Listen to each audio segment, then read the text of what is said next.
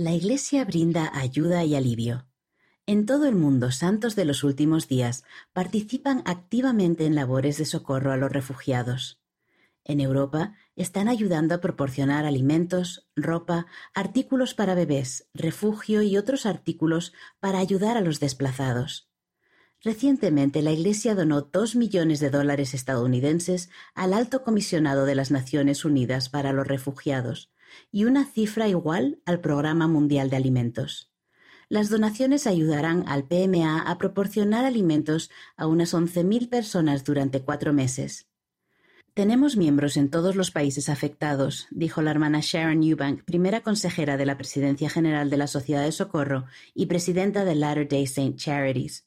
Gracias a que la Iglesia tiene un fondo de reserva, pudo disponer de alimentos y agua en la zona antes de que comenzara la crisis en Ucrania, dijo, señalando que la Iglesia está comprometida a ayudar a satisfacer las necesidades a largo plazo de los países afectados.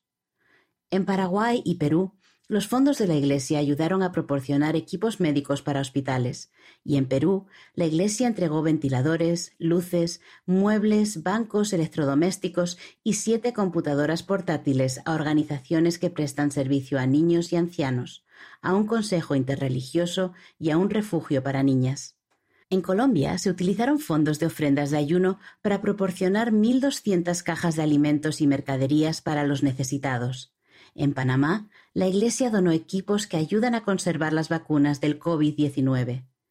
Las personas en diez ciudades de los Estados Unidos utilizaron máquinas de donativos de Ilumina el Mundo durante la temporada navideña de 2021, donando un total combinado de 5.8 millones de dólares estadounidenses.